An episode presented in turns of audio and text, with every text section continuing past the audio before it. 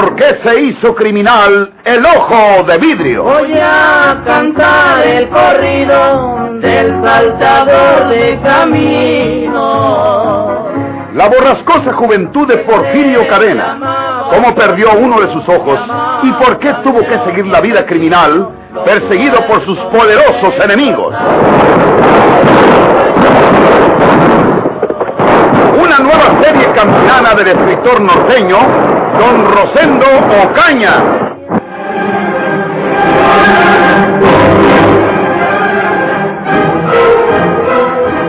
Me mandó usted llamar, mi teniente. Estoy a sus órdenes. ¿Ha sabido usted alguna cosa del mentado de vidrio? ¿Quiere que le caiga nosotros en la noche? Usted sabe que siempre estoy dispuesto. Siéntate, Andrés Ausón. Quiero platicar contigo acerca de nuestros planes. Cierra la puerta y quédese allá afuera a cabo.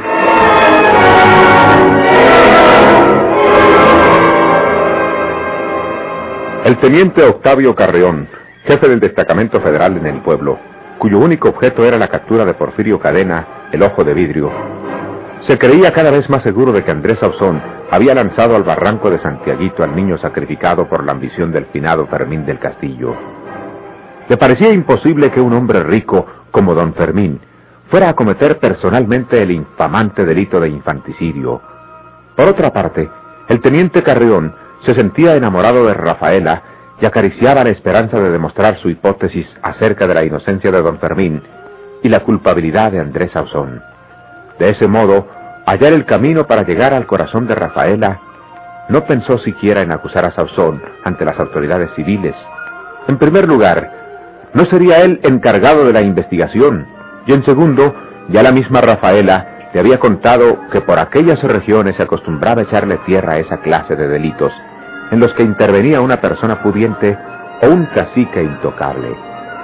Aquella tarde, el teniente Carrión se encerró en el cuarto que le servía de despacho con Andrés Sauzón, dispuesto a llegar hasta el fondo de aquel asunto. Sabía que el ranchero era un ignorante, pero comprendía que era poseedor de una inteligencia natural nada común. En tales condiciones, principió el sondeo del militar. ¿Tú trabajas para don Fermín del Castillo, Sauzón? Pues eh, yo no era trabajador de don Fermín, porque hablándole en plata limpia, mi teniente, yo no he sido nunca trabajador de Naiden.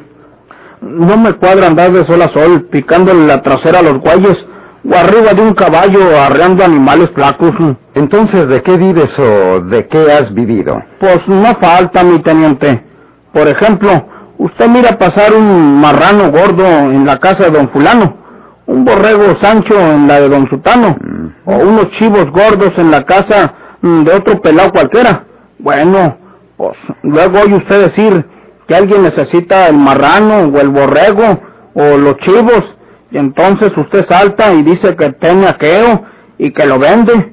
Luego va a la casa del que tiene el animalito, se lo compra barato, porque a usted le venden barato, por ser pobre, y va y se lo venden bien vendido al que lo necesita. Ya se ganó usted unos centavos, casi sin hacer nada. Nomás una carrerita a caballo para allá y otra para acá.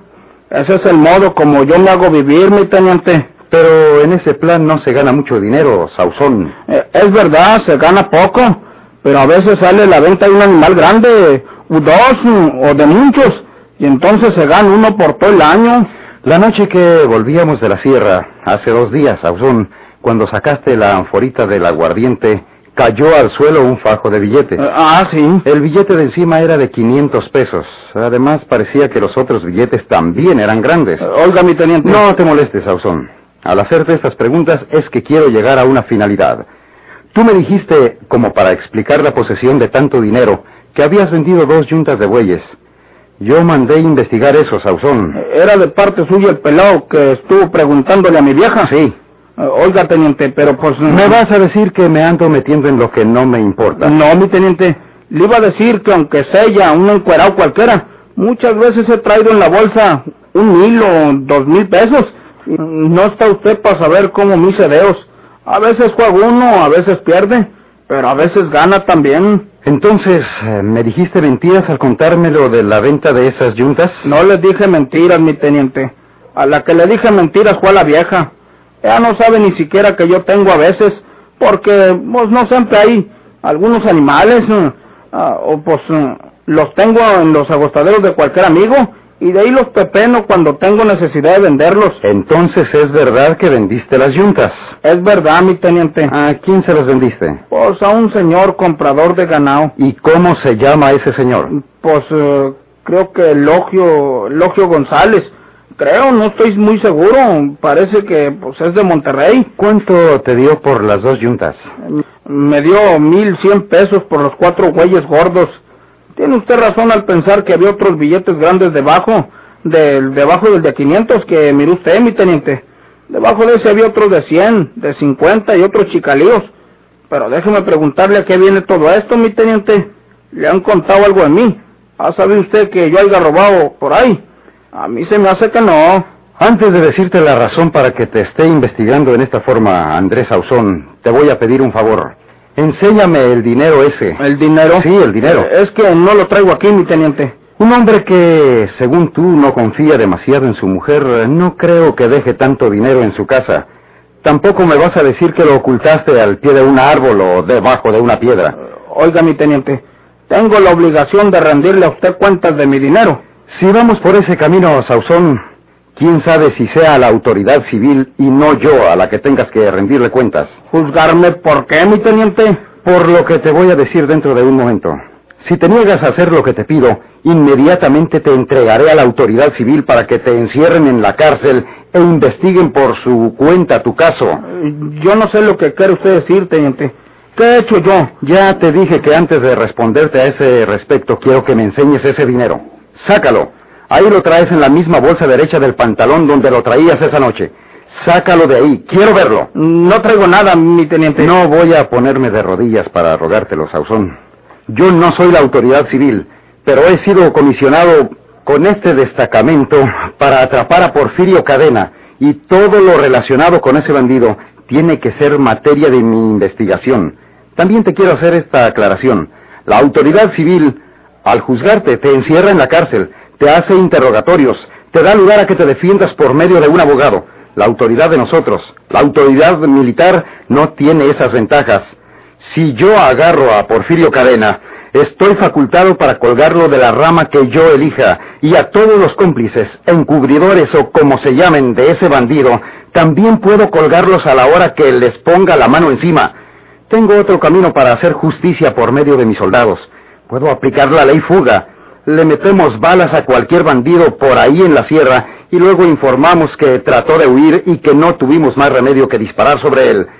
Si no me satisfacen tus explicaciones esta tarde, Andrés Sauzón, aquí te dejo encerrado. Te saco esta noche al monte y quién sabe si no vuelvas vivo. Me asusta usted, mi teniente. Yo no soy un santo, pero tampoco le hago mal a Naiden. Eh, yo, mi teniente... Saca el dinero de la bolsa. Teniente... No te lo voy a quitar. Ni siquiera lo voy a tocar yo. Sácalo con tus propias manos y lo cuentas delante de mí sobre el escritorio. Luego que lo acabes de contar, te lo guardes otra vez. Yo soy un soldado, no un cacique político. Está bueno, mi teniente. Es verdad. Aquí lo traigo. Yo siempre traigo en la bolsa todo lo que tengo. Lo voy a contar delante de usted, mi teniente.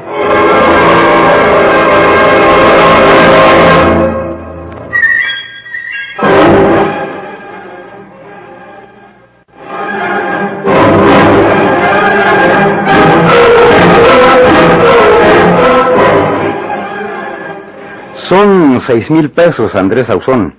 Hace un momento me dijiste que te habían dado mil cien pesos por los animales que vendiste. No estoy abusando de mi autoridad, te lo aseguro, pero quisiera saber de dónde obtuviste el resto para completar seis mil pesos. Mi teniente, no se lo puedo decir. Ahora sí que me agarró usted con el dedo contra la puerta. No le puedo explicar nada de esto. Tú has visto que he tomado nota de la serie de esos billetes grandes. Es todo lo que yo necesito de ese dinero. Guárdatelo. Voy a agarrar cinco mil y los otros mil se los dejo a usted, mi... No. Dos mil, mi. No quiero ni un centavo. Bueno, mitad y mitad. Tres y tres. Te repito que no quiero ni un solo centavo. Te voy a decir cómo obtuviste esos seis mil pesos, Andrés Ausón. Mi teniente, eh, ¿será posible que Porfirio le haya mandado decir a este que me dio ese dinero. Eso de haber sido. Y es que Porfirio cree que lo ando traicionando. Esos seis mil pesos te los dio don Fermín del Castillo como precio convenido para que te robaras a ese niño de los García y lo sacrificaras en el barranco de Santiaguito. Oiga, mi teniente, pero pues a mí se me hace que está usted equivocado. ¿Quién le dijo usted esa cosa? Tráigamelo para decirle que miente y para que me pruebe esa calumnia.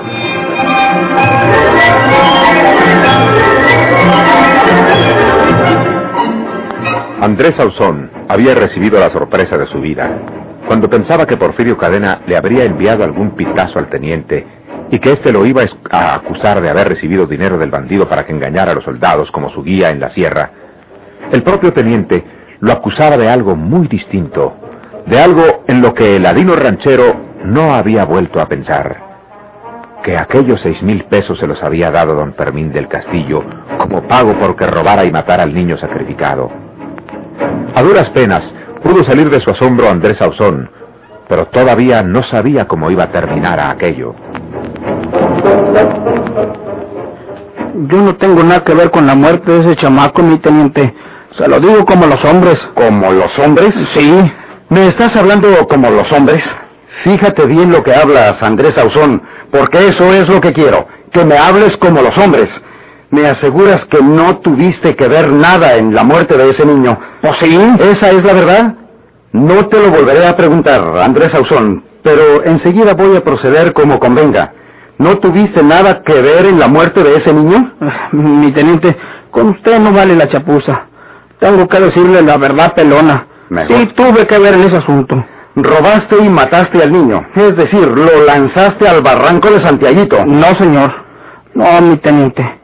Ni le quito ni le pongo, como luego dicen. Ni gano ni pierdo. Vendo como me lo vendieron. Yo me robé al chamaco de Ancalos Peña, en la mesa. Juan Peña y su mujer estaban cenando en el patio. El huerquillo estaba acostado en la cama. Yo conozco todo aquello. Metí la mano por el postigo y abrí la puerta de la calle, sin dejar él la aldaba, para que no hiciera ruido. Pepe en el huerco, quiso chillar, pero le puse la mano en la boca y me fui con él. Monté mi caballo, con él en los brazos y peleé gallo como pude. Don Fermín me había ordenado que le dejara abandonado en un lugar donde hay una casa de adobe abandonada, que nunca la acabaron.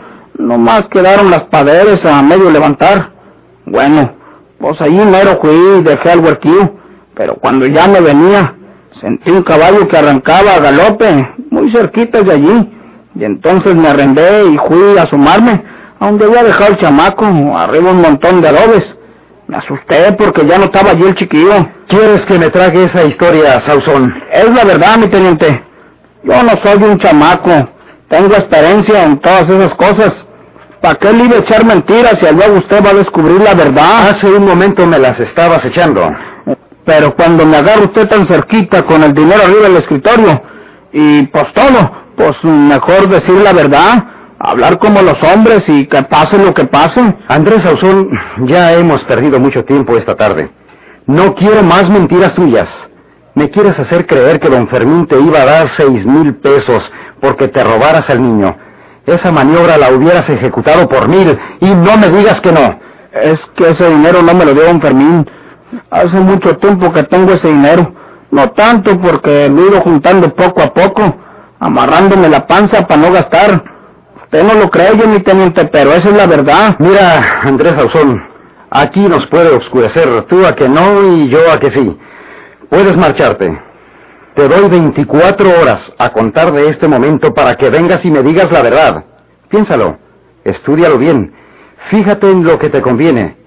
Son las seis de la tarde. Para mañana a esta misma hora te espero aquí en esta oficina donde me dirás la verdad del origen de ese dinero, que según yo no es otro que el pago de don Fermín porque cometieras ese infanticidio. Si puedes probar lo contrario, vendrás mañana a esta hora, seis de la tarde. Puedes salir.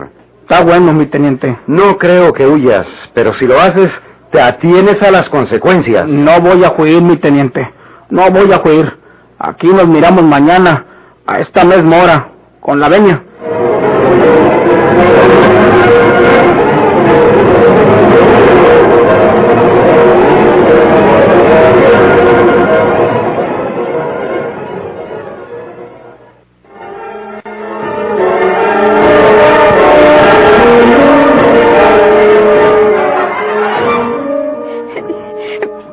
Me había mandado que fuera un asunto de él en la vía, pero yo estaba muy enojada con él. Y mejor me fui directamente a la oficina, los soldados, y le dije al teniente que Porfirio estaba en mi casa y que era un asco lo que andaba haciendo y que lo agarraba para que lo castigaran. Luego lo vi el teniente tiró un salto de la silla donde estaba sentado y le dijo a uno que me encerrara en otro cuarto. Yo cómo iba a saber que tú ibas a buscarme a casa y que te ibas a topar con Porfirio. Perdóname, Rafaelita, por lo que más quieras. Tú no tienes ninguna culpa porque yo te fuera a buscar a tu casa. Claro que yo tampoco hubiera ido si sospecho siquiera que ahí estaba Porfirio. Lo que me parece muy extraño es que lo hayas denunciado tú misma. Figúrate, Rafaelita. ¿Qué supiste? ¿Qué hizo Porfirio para que te llenara de tanta indignación al grado que lo entregaras a sus captores? Rafaelita, casi ni te lo quisiera decir. Mi hermano Porfirio ya no es un ser humano, es una fiera. Yo creo que ya no piensa como una persona. Su pensamiento debe estar trastornado. ¿Qué hizo? ¿Cuál fue su última hazaña? Los muchachos de Juanita, Lalo y Pepe fueron a la sierra a buscar a su mamá, pero iban enojados con Porfirio. Se le quisieron echar encima y Porfirio los mató a los dos. ¿A los jóvenes? Sí. Por eso me entró mucha desesperación y en ese rato me dije, es mejor que esté muerto, man, que lo maten los soldados y que no siga haciendo todos esos crímenes. Y por eso fui directamente con el teniente y le dije que ahí estaba en casa y que había llegado disfrazado de viejo con unas barbas como las del Tata Juan el yerbero. y ahora siento un aquí en la garganta. Te haber denunciado a mi propio hermano. Y luego supe lo que te había pasado a ti también.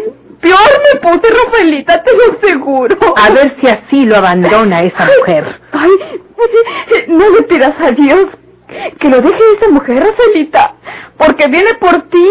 Acuérdate que ya te amenazó con eso. Descarado. ¿La tiene en la tierra? Sí. Ya quería llevarme a mí para allá, el muy idiota. Casi a la fuerza tuve que bajarme del caballo. Es un petulante creyendo que las mujeres se mueren por él y que puede tener de a dos en sus madrigueras. Pues cuídate, Rafaelita. Primero me mata que arrastrarme con él.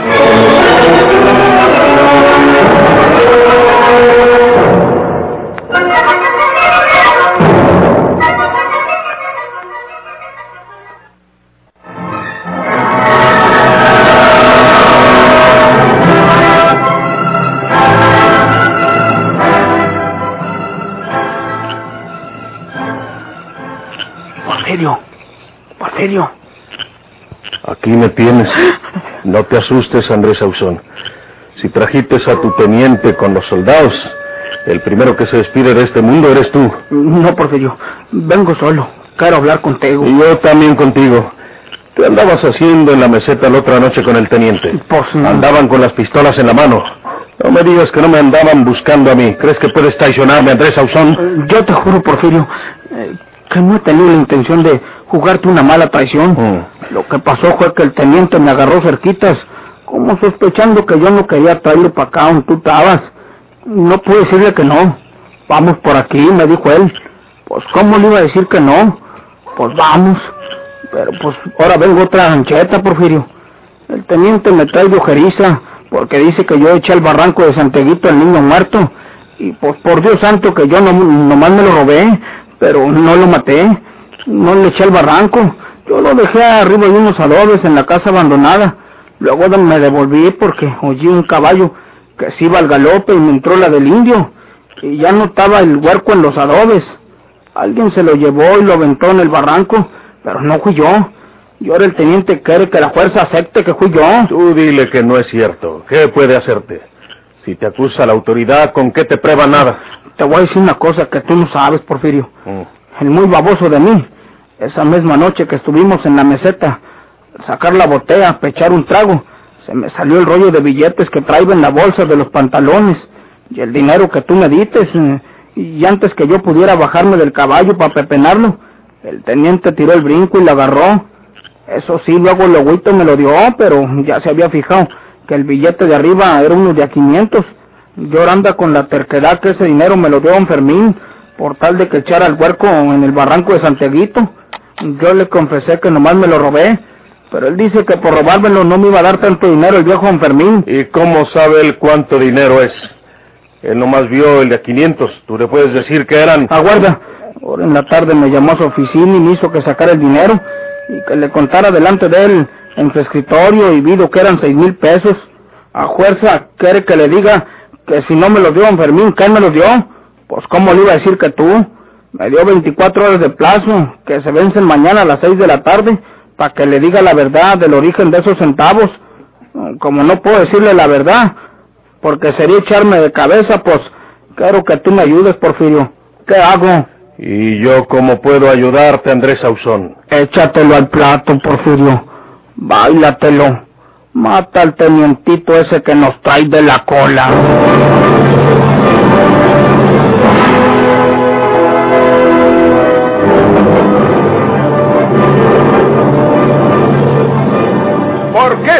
Hizo criminal el ojo de vidrio?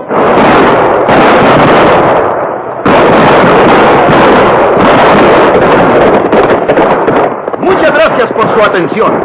Sigan escuchando los vibrantes capítulos de esta nueva serie rural. ¿Por qué se hizo criminal el ojo de vidrio? Se disfrazaba de arriero para asaltar los poblados burlándose del gobierno, mataba a muchos soldados, nomás blanqueaban los cerros de puros encalzonados.